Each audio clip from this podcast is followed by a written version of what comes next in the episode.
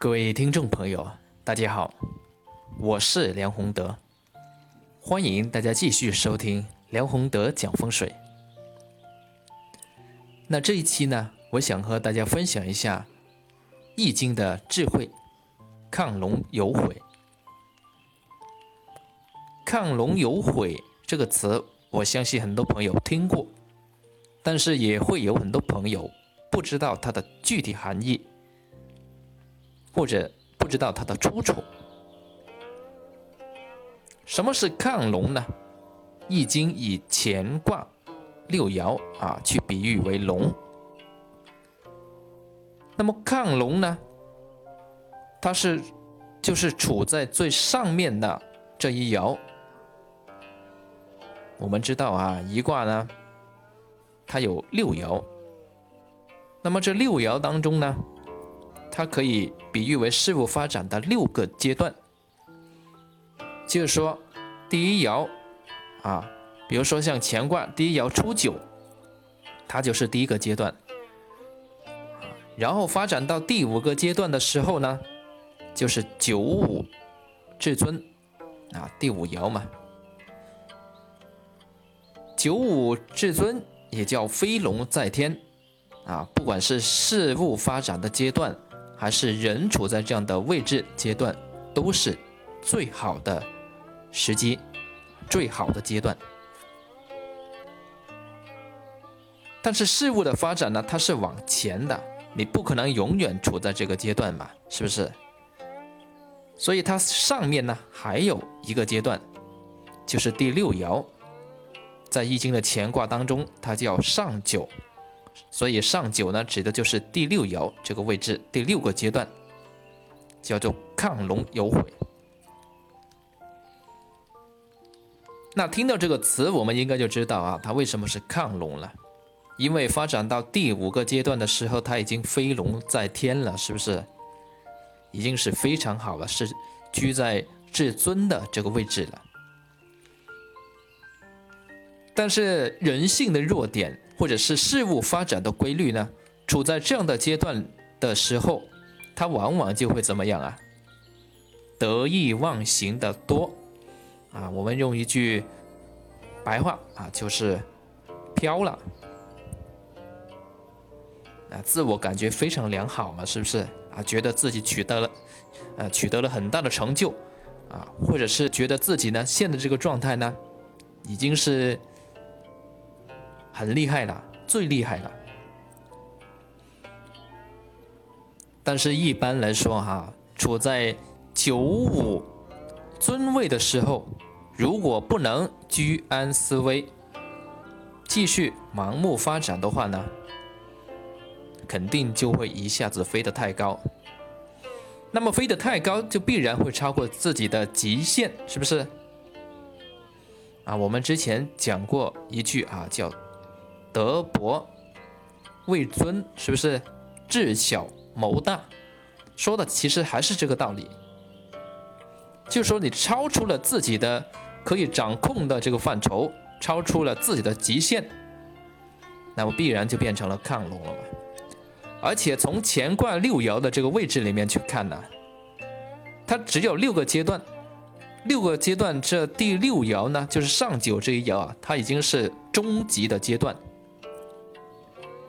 如果我们把乾卦这一爻用阴阳二气去区分的话呢，那就更容易理解了。乾卦呢，它六爻都是纯阳嘛，所以它可以代表阳气。那么到了上九，就是说这个阳气已经怎么样呢？已经是上到最高位，是不是？这个阳气啊，已经是啊发展到最极啊最高的这个位置。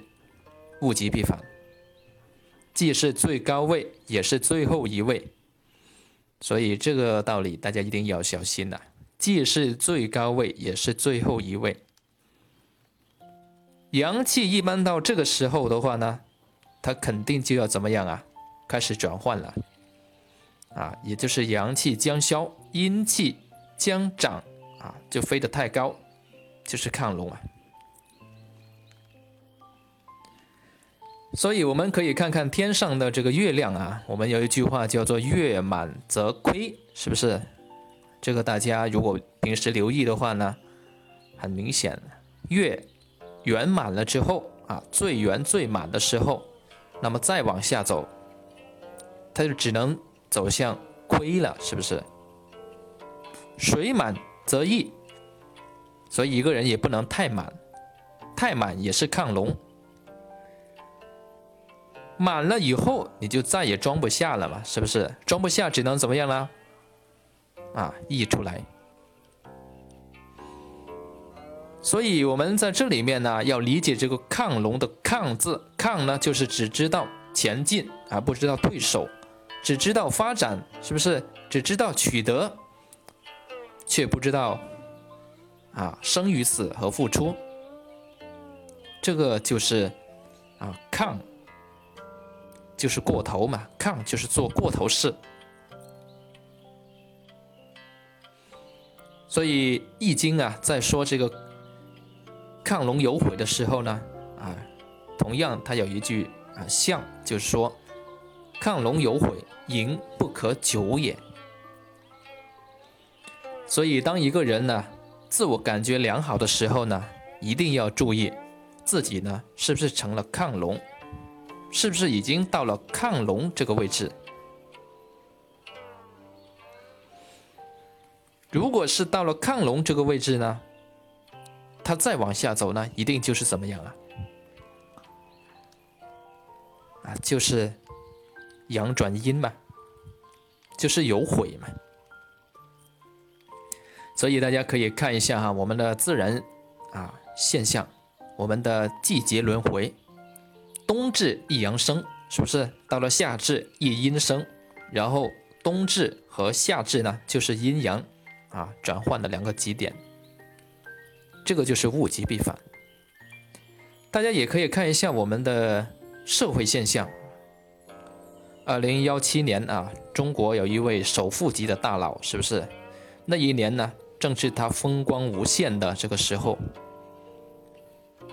但是也正是这一年里面啊，他正想着去干更大的事情的时候，啊，其实，在外人看来，他已经是有点飘了啊，而且飘过了头，所以再往后呢，大家可以看到啊，他其实已经是在走下坡路了。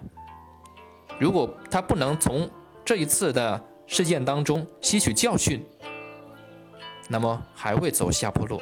当然，如果他能够以此为契机，可能还有东山起得更高的这个时候。而我们从历史的角度去看呢，啊，这样的事件就更多了。那么最为有名的亢龙，啊，我们可以看看秦始皇。在秦始皇之前的话呢，没有一个皇帝是啊敢叫始皇。你听这个名字就知道他要干什么事，是不是？始皇嘛，就是他是开始的第一个的。然后呢，啊下面啊二世、三世、四世，然后万世。那这不是亢龙吗？是不是？所以历史上呢，仅有十六年。秦朝从这个称皇啊建立，他就灭亡了，十六年啊，十六年的时间。当然，这个十六年呢，不包括前面的这个啊，指的就是他称始皇之后的啊这个时间。所以，一个人自我感觉良好的时候呢，就一定要注意啊。是不是要走下坡路了？或者说，有一些人会感叹：啊，很长时间没生病了，结果就病倒了。所以，像这一些里面呢，你们你自我感觉非常良好的时候，一定要去反思，是不是这个阶段的这种状态呢，已经是处于亢龙的这个位置。那怎么解决呢？如果是去到将近亢龙这个位置里面，怎么做才能够做得更好呢？或者是有更好的结果呢？这里面呢，在《易经》其实也有一卦啊，是告诉了我们啊，就是乾卦。乾卦呢，它非常特别，它是地在上，山在下，也就是藏山于地。大家想象一下啊，这个山这么高，这么骄傲，是不是？他可以把这个姿态放得这么低，放到了地下啊。然后人家想攻击他，也不知道从何攻击，是不是？因为他已经藏到了地下了嘛，他已经足够的谦卑啊，他谦卑的，别人都不好意思去攻击他。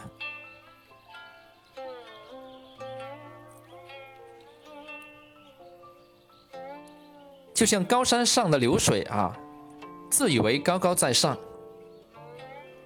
但是呢，我们也知道啊，他永远成不了大海。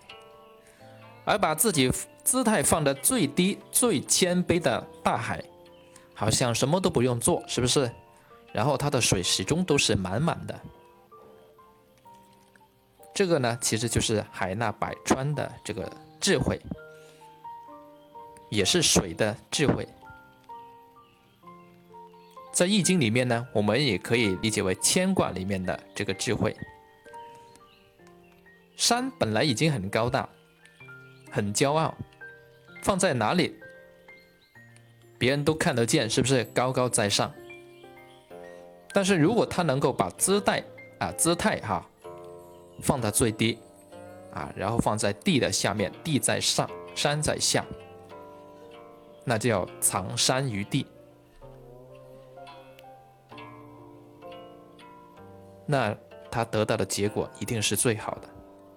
因为他容忍还有上升的空间嘛，是不是？他容忍把自己放得这么低，也就是也意味着他往上走的间和余地还有很多。这个就是我们这一期啊要讲。